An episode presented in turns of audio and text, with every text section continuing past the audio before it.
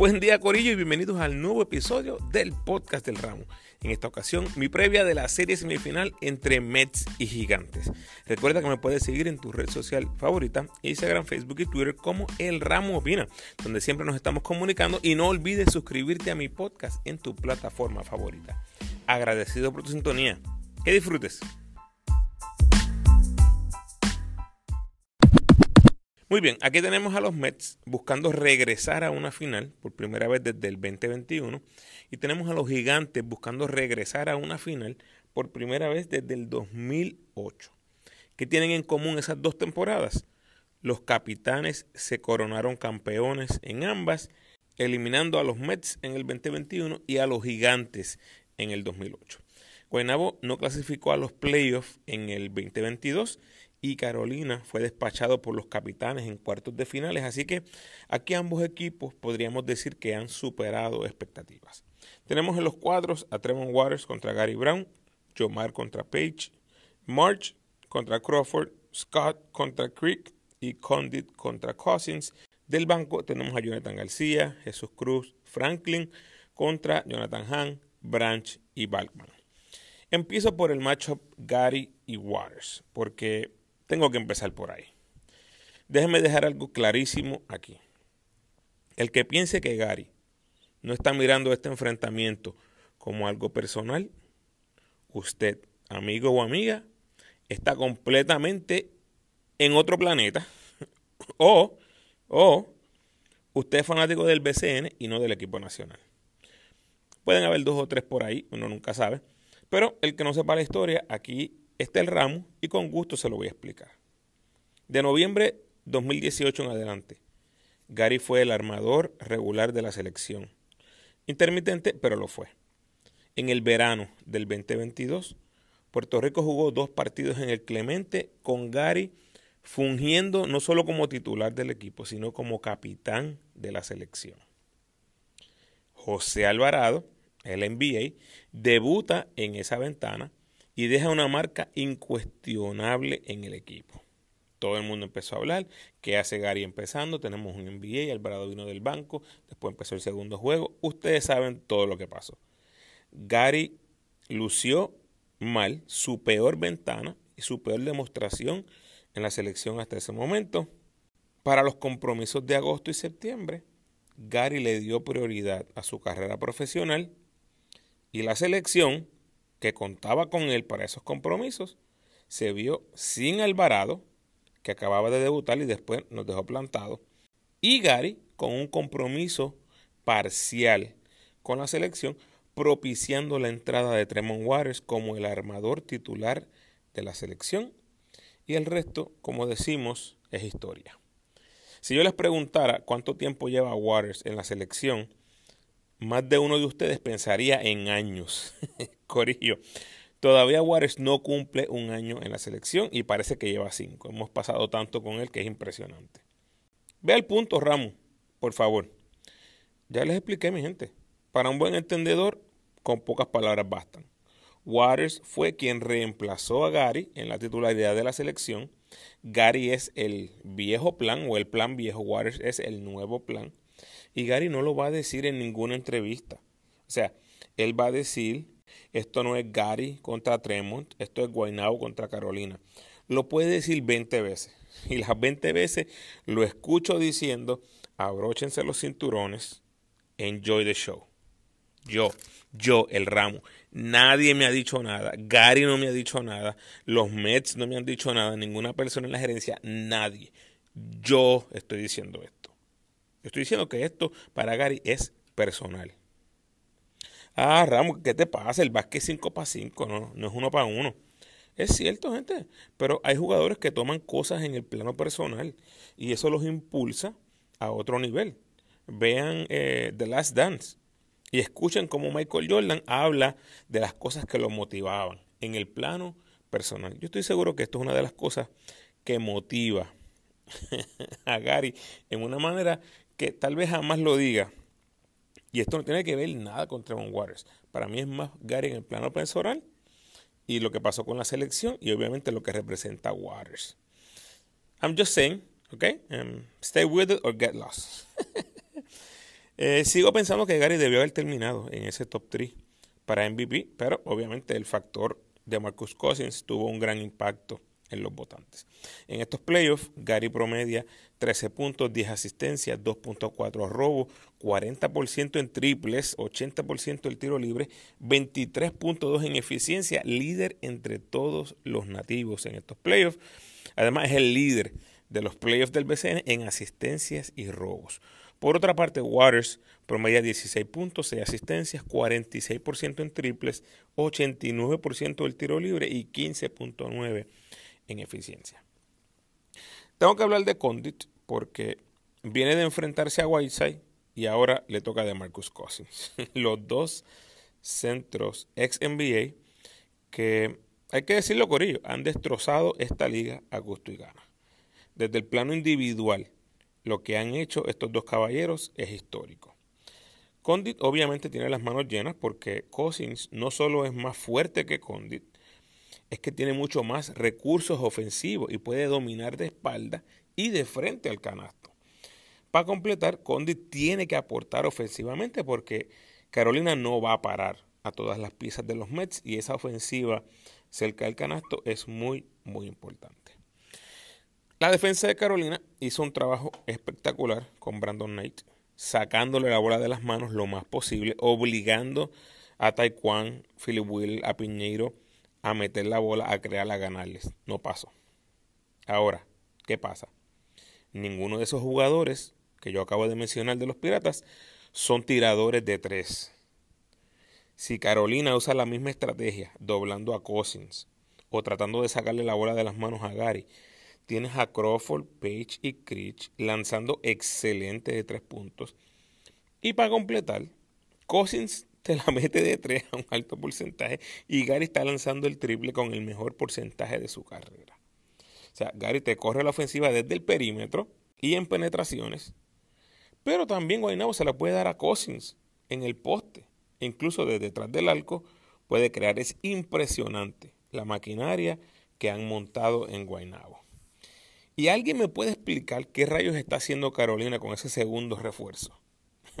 El tipo Está jugando como si fuera pretemporada. Verdaderamente hasta ahora ha sido un fiasco. Yo espero que anuncien un cambio de refuerzo, pero una nunca sabe. Hasta ahora ha sido eh, un fiasco por completo este refuerzo que han traído March. ¿Cuál es el X Factor? ¿O quién es? Siempre buscamos nombres. Para mí no son los jugadores.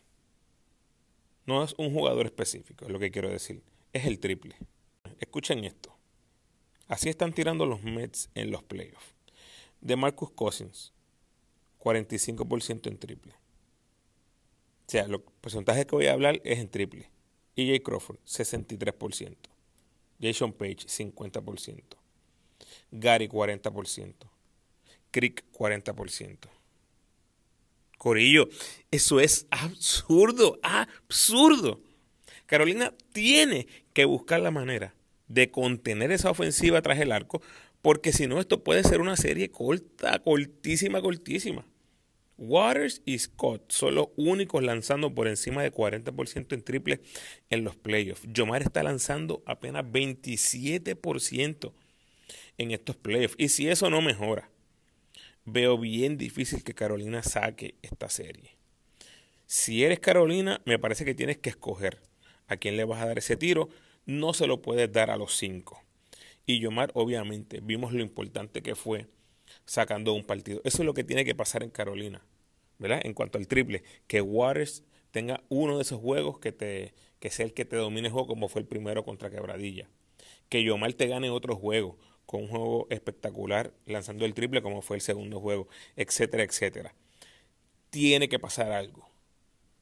Detrás del triple, buscar Carolina contener a Guaynabo y en alguna manera ganar esa batalla del triple, que es algo extremadamente difícil. Mi pronóstico, contrario a muchas personas, yo entiendo que Carolina tiene una posibilidad real de ganar esta serie. Eh, demostraron que tienen otro nivel defensivo ante Quebradillas, un rival que se miraba imposible y sacaron esa serie de forma espectacular. No me parece que Guaynabo sea una cancha local intimidante, aunque tienen un récord espectacular, Así que allí se pueden sacar partido. Y Carolina está jugando muy bien en su cancha, así que ahí veremos la mejor versión de los gigantes cuando jueguen el calentón. El segundo refuerzo de Carolina realmente es la pregunta de los 64 mil chavitos, porque es simplemente inaceptable que mantengan a este caballero que se ha presentado con ningún sentido de urgencia. Las plazas de refuerzo tienen que producir en el BCN más aún en playoff. Y eso me lleva a Mike Scott, que cuando se ha visto bien, luce como el mejor refuerzo del BCN, y cuando viene inefectivo, su producción es deplorable. Escuchen estos promedios. En cuatro victorias de playoff, Mike Scott, 26 puntos, 13 rebotes, 4 asistencias, 1.3 robos, 61% de campo, 50% en tiros libres, 35 en eficiencia. Yo les he dicho ya antes, Corillo, los que me siguen por mucho tiempo, 20, 20 de eficiencia en promedio eres una estrella. En el BCN eres una estrella, punto. 35 es absurdo. Pero eso es en las victorias. Ahora escuchen sus promedios en las tres derrotas de los gigantes. 11 puntos, 7 rebotes, 0.7 asistencias, 0.7 robos, 41% de campo, 33% en triples. No ha ido al tiro libre todavía, ni una sola vez 10.7 en eficiencia. Por favor, si no escuchaste los números, sencillo, dale back 15 o 30 segundos para que escuche la comparativa. ¿Cómo son sus números en cuatro victorias contra tres derrotas? ¿Y a qué voy con esto? Carolina necesita la versión NBA de Scott para tener chance. Necesita la versión NBA de Waters y necesitan mostrar su mejor carta defensiva del torneo porque no hay equipo en el BCN con una ofensiva más poderosa que los Mets. Se me hace muy difícil ver a los gigantes descifrando estos Mets para sacarle cuatro partidos. Mets que cuentan con buenos defensores en Branch, Balkman y Crick para defender a Mike Scott. Y Gary es un tipo orgulloso que va a tomar el challenge de Waters con más ganas de lo común. Oye, interesante que si Quebradillas ganaba, igual Gary la serie esa la iba a tomar personal contra esa franquicia que lo cambió. Um, anyway, Guaynabo en un momento increíble este season tiene marca de 17 y 4 con DeMarcus Cousins en cancha jugando minutos normales como inicialista. Están durísimos en ambos lados de la cancha. Y por cierto, una de esas cuatro derrotas de Cousins fue en Carolina. Anoten eso por ahí. Yo ya me había tirado al charco en las redes, dando a ganar a los Mets en 7. Pero voy a serles honesto. Eh, mientras me preparaba para este podcast, me convencía cada vez más que esto no llega a 7. Y es más que todo por esa incertidumbre que tenemos con qué está pasando con el segundo refuerzo de Carolina. Pero bueno, no puedo estar para adelante y para atrás, así que me voy con Guainabo en 7. Hasta aquí nos trajo el barco Corillo. Déjame saber tu pronóstico en los comentarios, los leo en las redes y los espero en el próximo podcast.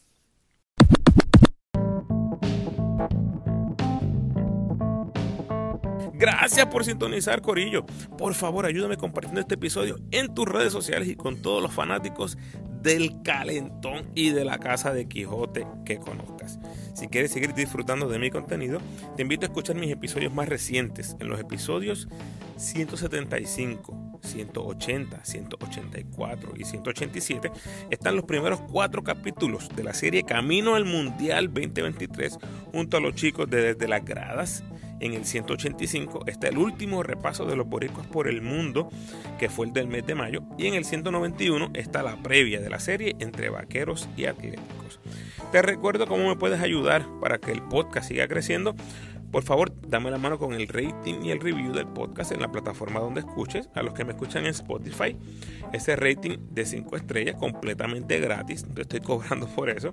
Y a los que me escuchan en Apple, tienes la oportunidad de rankear mi podcast y dejarme un review también completamente gratis, Corillo. El rating te toma 5 segundos y el review de 30 segundos a un minuto, que es lo más que te gusta del podcast del ramo o por qué es que lo escuchas constantemente. Así que si tienes el tiempo, gracias adelantadas. Puedes apoyar al ramo convirtiéndote en patrocinador del podcast y lo puedes hacer a través de Spotify for Podcasters con 10, 5 o un pesito al mes. Como siempre, te invito a que te suscribas al podcast, déjame tu mejor review por favor y sígueme en tu red social favorita, Facebook, Instagram o Twitter. De nuevo, agradecido por tu sintonía.